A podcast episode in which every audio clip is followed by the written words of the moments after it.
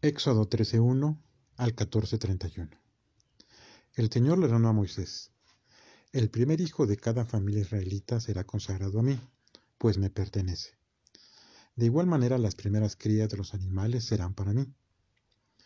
Entonces Moisés dijo al pueblo, Este es un día que deben recordar para siempre. Es el día que salieron de la esclavitud de Egipto.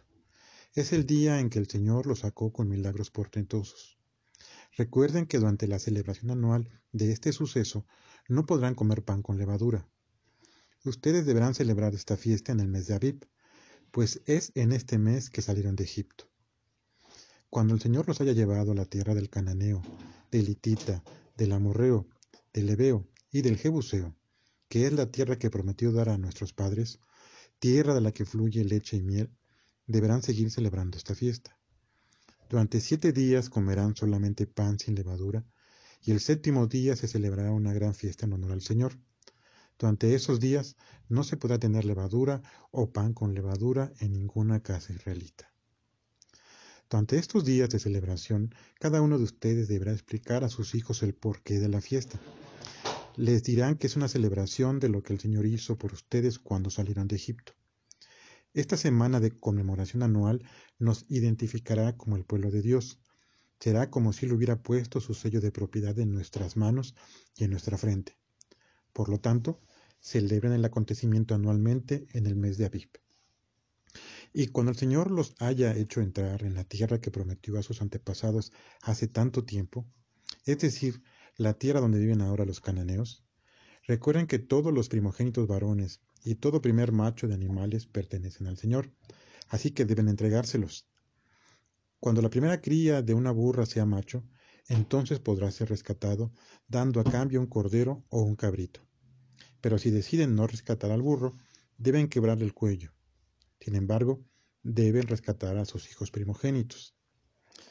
En adelante, cuando sus hijos les pregunten, ¿qué es esto? Ustedes responderán, con grandes milagros el Señor nos sacó de Egipto, para librarnos de nuestra esclavitud.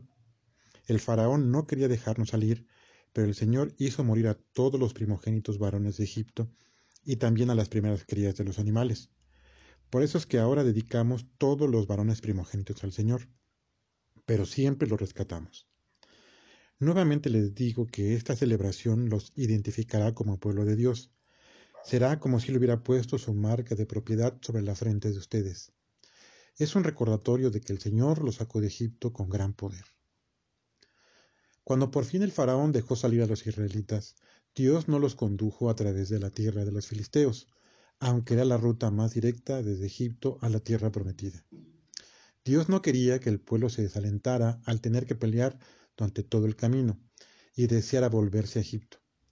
Por eso los condujo por la ruta que está junto al Mar Rojo. Moisés tomó también consigo los huesos de José, porque José había hecho que los hijos de Israel le prometieran que llevarían consigo sus huesos cuando salieran de Egipto, pues estaba seguro de que Dios los sacaría. Salieron de Sucot y acamparon en Etam, a la entrada del desierto. El Señor los guiaba por medio de una columna de nube durante el día y por una columna de fuego durante la noche. De esta manera podían viajar de día o de noche. La columna de nube nunca se apartó de ellos durante el día, ni la de fuego durante la noche. El Señor le ordenó a Moisés, diles a los israelitas que den la vuelta hacia Piji, Ajirot, entre Migdol y el mar, frente a Baal Zephón, y que acampen allí junto al mar. El faraón pensará, los israelitas están allí atrapados entre el mar y el desierto y una vez más endureceré el corazón del faraón, y él los perseguirá. Lo hago así para mostrarle mi poder al faraón y a todo su ejército. Entonces todos los egipcios sabrán que yo soy el Señor. Los israelitas acamparon donde el Señor les había dicho. Cuando el faraón y sus hombres se dieron cuenta de que los israelitas se habían escapado, cambiaron de parecer y dijeron, ¿Cómo hemos dejado que estos esclavos se nos vayan? ¿Quién va a hacer el trabajo que ellos hacían? ¿Por qué hemos sido tan torpes? Sin pérdida de tiempo, el faraón salió en su carro de guerra para perseguir al pueblo de Israel, seguido por todos los carros de guerra de Egipto, seiscientos en total, y otros más conducidos por los oficiales egipcios. Lo hizo porque el Señor le había endurecido el corazón. Así que salió en persecución de Israel, el cual marchaba firme y confiado en la victoria. Todo el ejército del faraón, compuesto por caballos, carros de guerra, jinetes y las tropas de a pie, salió en persecución de los israelitas y los alcanzaron cerca de Pi Ajirot, frente a Baal Zephón, junto al mar, donde estaban acampando. Cuando los israelitas vieron que a lo lejos venía el ejército de egipcio en su persecución, tuvieron mucho miedo y clamaron al Señor en busca de ayuda. Luego se volvieron contra Moisés diciéndole, ¿Nos has traído para que muramos en el desierto? ¿Acaso no había suficientes tumbas en Egipto para enterrarnos? ¿Por qué nos hiciste salir de Egipto? Cuando éramos esclavos, ¿no te dijimos que mejor nos dejaras tranquilos, que era mucho mejor ser esclavo de los egipcios que morir en el desierto? Pero Moisés le dijo al pueblo, No teman, quédense donde están y observen la forma maravillosa en que el Señor los salvará en este día. Los egipcios que hoy ven no los volverán a ver nunca más. El Señor peleará por ustedes, de modo que ustedes no tendrán que levantar ni un solo dedo. El Señor le dijo a Moisés, ¿por qué clamas a mí? Dile al pueblo que siga adelante. Extiende tu vara sobre las aguas y el mar abrirá un sendero delante de ti, y todo el pueblo de Israel podrá cruzarlo como en tierra seca. Yo he endurecido el corazón de los egipcios, y ellos lo seguirán y verán cómo honro mi nombre derrotando al faraón, con todos sus ejércitos, sus carros y sus caballos. Todo Egipto sabrá que yo soy el Señor. El ángel del Señor, que estaba guiando al pueblo de Israel, se puso detrás de todos. También la columna de nube se colocó detrás del pueblo y se interpuso entre el pueblo de Israel y los egipcios. Y aquella noche, al convertirse en columna de fuego, dio oscuridad a los egipcios e iluminó al pueblo de Israel. Los egipcios no pudieron alcanzar a los israelitas. Mientras tanto, Moisés extendió su vara sobre el mar y el Señor abrió un sendero a través del mar con muros de agua a cada lado. Un gran viento del oriente sopló toda la noche y secó el fondo del mar. El pueblo de Israel caminó a través del mar por tierra seca. Los egipcios lo siguieron por entre los dos muros de agua a lo largo del fondo del mar, con todos los caballos, carros y jinetes del faraón. Pero en la mañana, el Señor miró desde la nube de fuego a los egipcios y trastornó su campamento. Las ruedas de sus carros de guerra se atascaron de modo que avanzaban muy lentamente. Entonces los egipcios gritaron, Salgamos de aquí porque el Señor está peleando por ellos contra nosotros. Cuando todos los israelitas pasaron, el Señor le dijo a Moisés, Extiende tu vara sobre el mar para que las aguas regresen y caigan sobre los egipcios, sobre sus carros y sus jinetes. Moisés lo hizo así, y al amanecer el mar regresó a su posición normal. Los egipcios trataron de huir, pero el Señor los hizo ahogar en el mar. El agua cubrió el sendero y a los caballos y sus jinetes. Y todo el ejército de Faraón que perseguía a Israel a través del mar pereció. En cambio, el pueblo de Israel cruzó el mar por tierra seca, pues las aguas habían formado muros a ambos lados de ellos. Así salvó el Señor a los israelitas aquel día. El pueblo de Israel vio a los egipcios muertos a la orilla del mar. Cuando, los israelitas vieron el gran milagro que el Señor había hecho por ellos contra los egipcios, temieron al Señor y creyeron en él y en su siervo Moisés. Salmo 18 del 7 al 19. Entonces la tierra tembló y se estremeció, y los cimientos de las montañas se sacudieron y temblaron. ¿Cómo se estremecieron cuando ardió su ira? Humos le salió de la nariz, Espantosas llamas salieron de su boca. Lanzaba carbones encendidos. Él abrió los cielos y descendió. Bajo sus pies había densas nieblas. Cabalgando en querubines surcó los cielos sobre las alas del viento. Se envolvió en oscuridad y ocultó su avance con espesas nubes oscuras.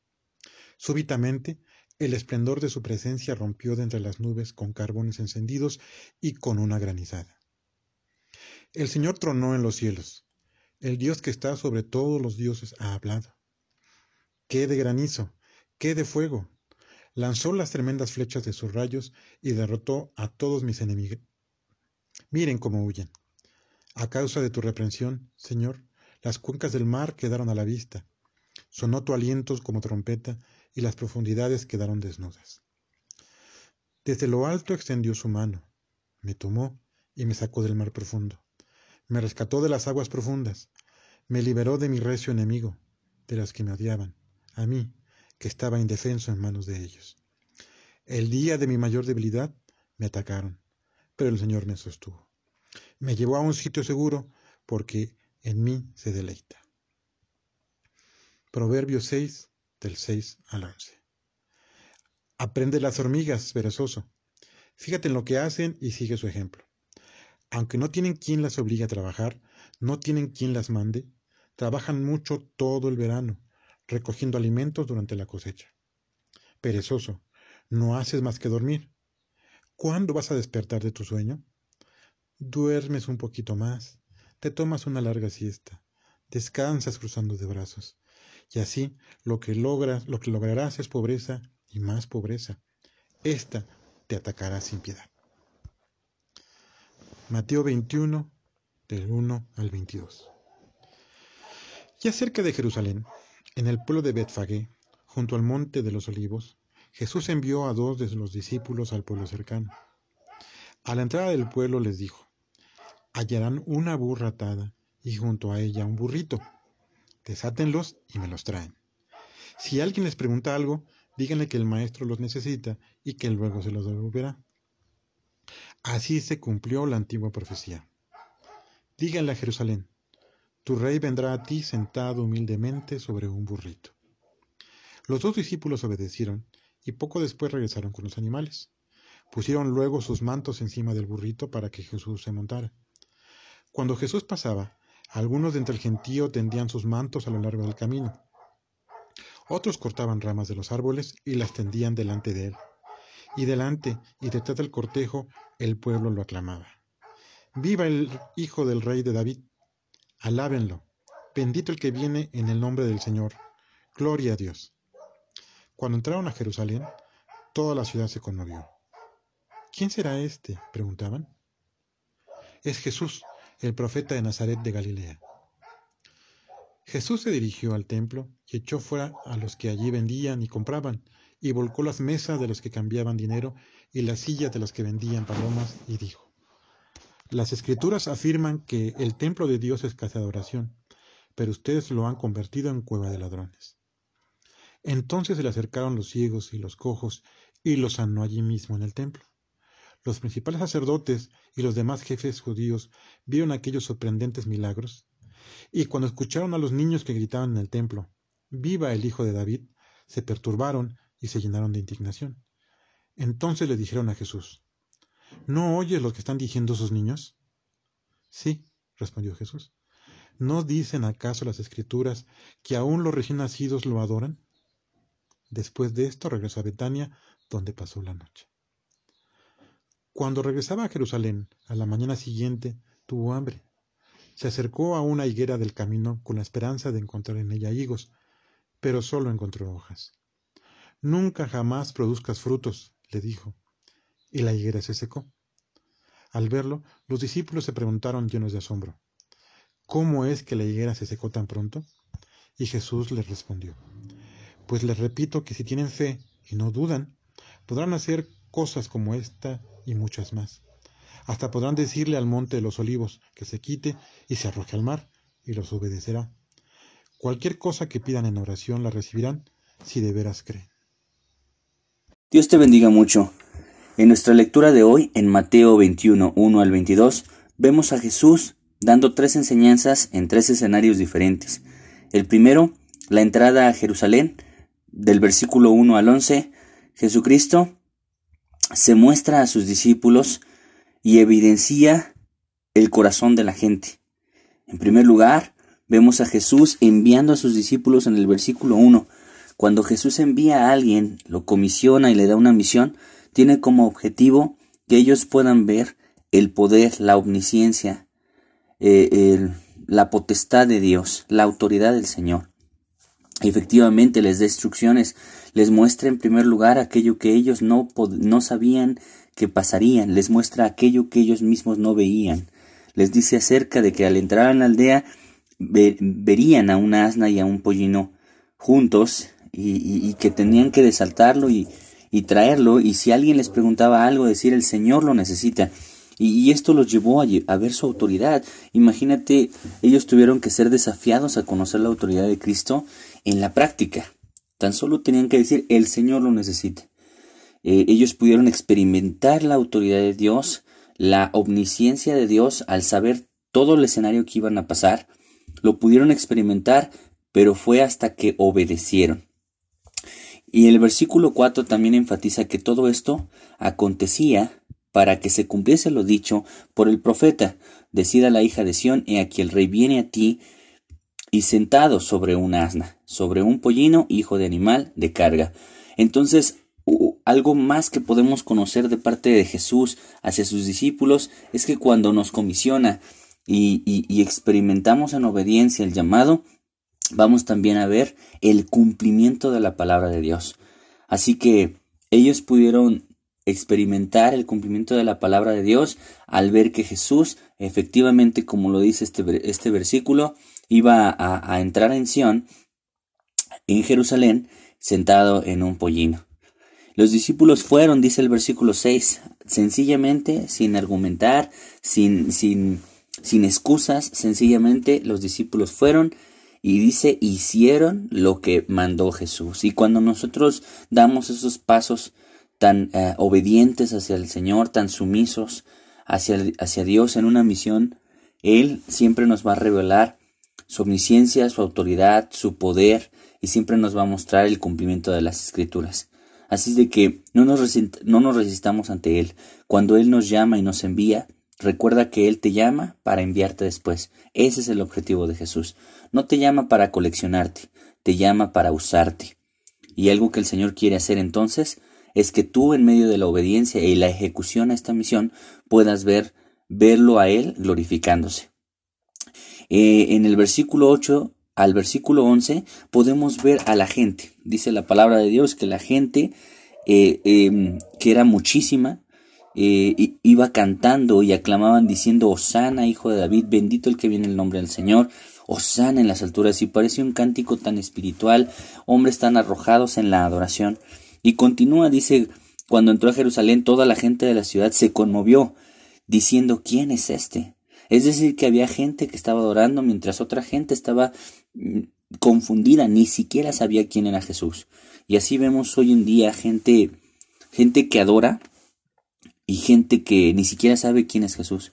Y aún tú podrías pensar que la gente que adora era la gente buena o la gente que estaba en lo correcto, pero dice que el versículo 11 que la gente respondía a la pregunta de la gente confundida sobre quién era Jesús, le decían, este es Jesús, el profeta de Nazaret de Galilea.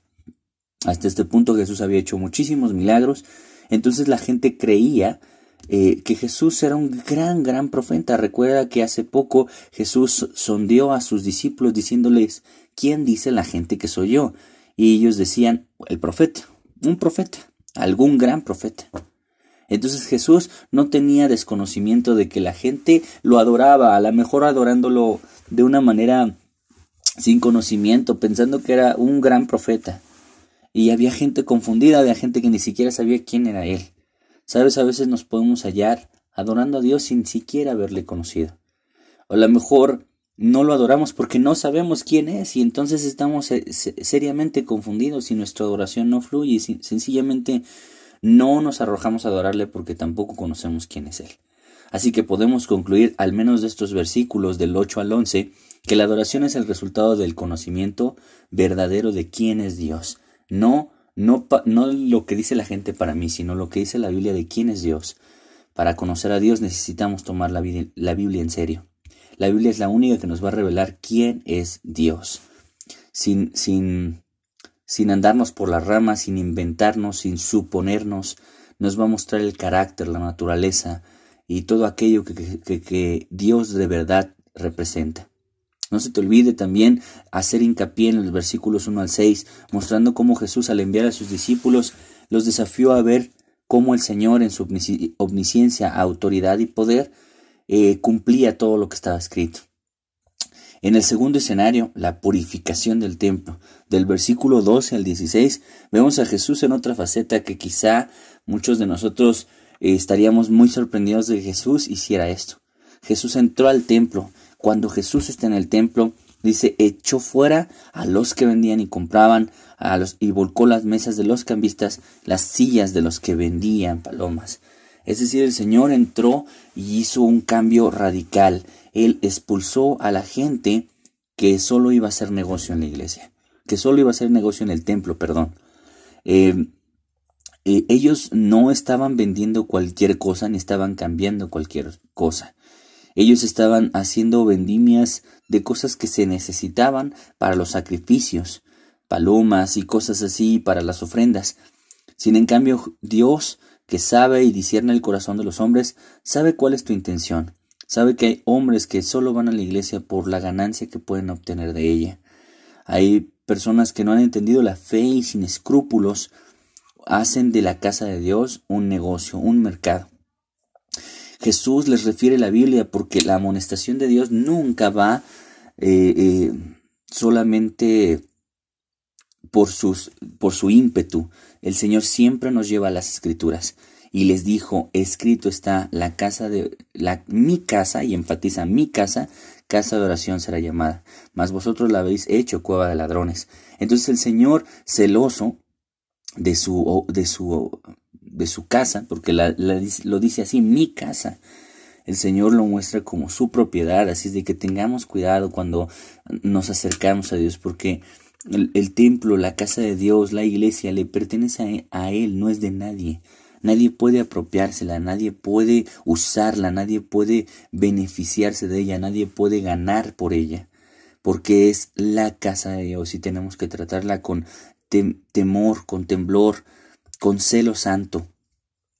En otros versículos de la narrativa de, de, de, la purificación del templo, dice que sus discípulos dijeron, eh, de, en verdad el celo de la casa lo consume. Ahora escucha, el versículo 14 dice que en el templo, en ese mismo momento, vinieron a él ciegos, cojos, y Jesús los sanó. Imagínate, Jesús no estaba enojado, Jesús estaba en un celo santo que tenía un cuidado especial porque su casa no fuera un mercado, sino una casa de oración. Así de que descartamos que Jesús estuviera furioso, iracundo. Jesús estaba enojado, que la Biblia misma nos lleva a, a, irarnos, pero no pecar. Seguramente estaba enojado, pero no pecó. Eh, Jesús era un hombre, es un hombre controlado por el Espíritu Santo, es 100% Dios, 100% hombre dice que cuando vinieron a él los necesitados, él no se negó, a pesar de que quizá en ese momento estaba haciendo un entripado, quizá en ese momento estaba en el celo de Dios. El versículo 15 habla, como siempre, de los principales sacerdotes y los escribas, que estaban maravillados, pero no por el poder de Dios, estaban maravillados de que la gente lo alabara diciendo Hijo de David. Y, se indignaron, dice la palabra de Dios en el versículo 15 indignaron. Esto les ofendió muchísimo. ¿Cómo le van a llamar hijo de David a un hijo de carpintero? Ellos estaban en lugar de glorificando a Dios por los milagros que veían a través de las personas ciegas. Imagínate, ciegos recuperando vista y cojos caminando. Era para que glorificaran a Dios, pero no lo hicieron. Así que muchas veces nuestros prejuicios, eh, nuestras maneras preconcebidas de la, de la religión, nos impiden darle gloria a Dios, porque a veces estamos tan cuadrados en lo que se, se debe pasar o, se, o debe suceder en un templo que olvidamos que el templo es de Dios y Dios puede hacer en su templo lo que Él quiera y Él puede sanar y Él puede, y, Él puede liberar y Él puede hacer lo que Él quiera porque es su templo, es su iglesia. Em, y Jesús los confronta una vez más y no les dice más que eh, ellos le dijeron, ¿no estás escuchando lo que, lo que están diciendo de ti Jesús? Y, él, le respondió, sí. Y entonces les dice algo importante, ¿nunca leísteis de la boca de los niños y de los que maman perfeccionaste la alabanza? Una vez más, en este mismo capítulo vemos a Jesús llevando a la gente, aún a esa gente indignada, inconforme, religiosa, persinada, eh, eh, carnal, aún a esa gente la llevó hacia las escrituras. Les dijo, nunca leíste, les, les menciona este versículo de la Biblia, de la boca de los niños y de los que maman perfeccionaste la alabanza. Ese es nuestro bendito Jesús. Jesús no es visceral, Jesucristo no es temperamental, Jesús no es un hombre arrebatado, sino que en medio de un tiempo de purificación de su templo, aún así, con ternura sana enfermos, da vista a ciegos y, y, hace milagros a los cojos, y aún así a, a sus enemigos, a, aquellos que siempre lo señalaron y juzgaron, los lleva hacia las escrituras. En el versículo 18 y al, al 20, 18 al 22 está la última narrativa de, este, de esta porción de nuestro estudio, la maldición de la higuera. Otro escenario en el que nosotros no podríamos quizá ver a Jesús em, y que tenemos que entender cómo ver a Jesús en este momento, porque eh, parecería que Jesús estaba haciendo un berrinche o un capricho, ¿verdad? Porque dice que, que Jesús tuvo hambre, porque Jesús recuerda que en su ministerio en esta tierra fue 100% hombre con todas las necesidades que eso implicaba, con todas las vulnerabilidades que el ser humano implica ser. Entonces, Jesús tuvo esta hambre y llegó, llegando a la higuera encontró que no tenía higos y ahí parece que estaba haciendo un capricho, pero en realidad no estaba haciendo un capricho.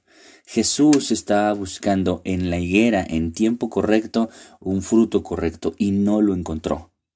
Recuerda que Jesús siempre ha usado esta alegoría, esta eh, figura, esta parábola sobre los árboles sin fruto. Que un, árbol sin fruto no sirve para nada sino para ser cortado y echado, eh, hecho leña y, y que sirva para fuego. Jesús mismo lo ha dicho muchas veces a través de muchas enseñanzas que un árbol que no da fruto no sirve para nada. Cuando Jesús buscó un fruto en ella, no vio sino hojas cuando una higuera echa hojas, significa que tiene que también echar fruto. Pero cuando una persona solo se llena de follaje, un árbol solo se llena de follaje, se hace grande y ancho, pero no, si no hay fruto no sirve.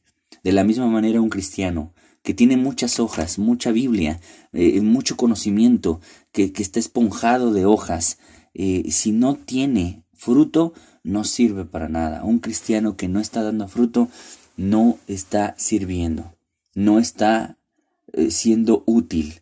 Jesucristo mismo en la parábola de la, de, la viña, del viñedo, perdón, dice que una viña no daba fruto, entonces Jesús le dijo a, en, la, en, la, en la parábola, eh, muestran cómo el labrador le, le dice al dueño del viñedo, deja que yo mismo cabe, haga un hoyo alrededor, la abone, y si no, si no este, si no da fruto en un año, pues entonces la cortamos para que no inutilice más la tierra. A mí siempre me ha impactado esa parábola porque nos lleva al reconocimiento de que la vida de cristiana implica fruto. Si no hay fruto, nosotros no estamos conectados a la vid, porque separados de él nada podéis hacer. Y dice su palabra que el que está conectado a Él, éste lleva mucho fruto. Jesús culmina su enseñanza diciéndole a los discípulos a, una contestación ante su admiración, diciendo, ah, ¿cómo es que se secó la higuera? Estaban sorprendidos que a la autoridad de Dios la higuera se secara. Jesús les dijo, si tuvieras fe y no dudaras, no solamente esto harías, sino también le dirías a ese monte, échate al mar. Dios te bendiga mucho, estoy seguro que estas enseñanzas van a edificar mucho tu vida.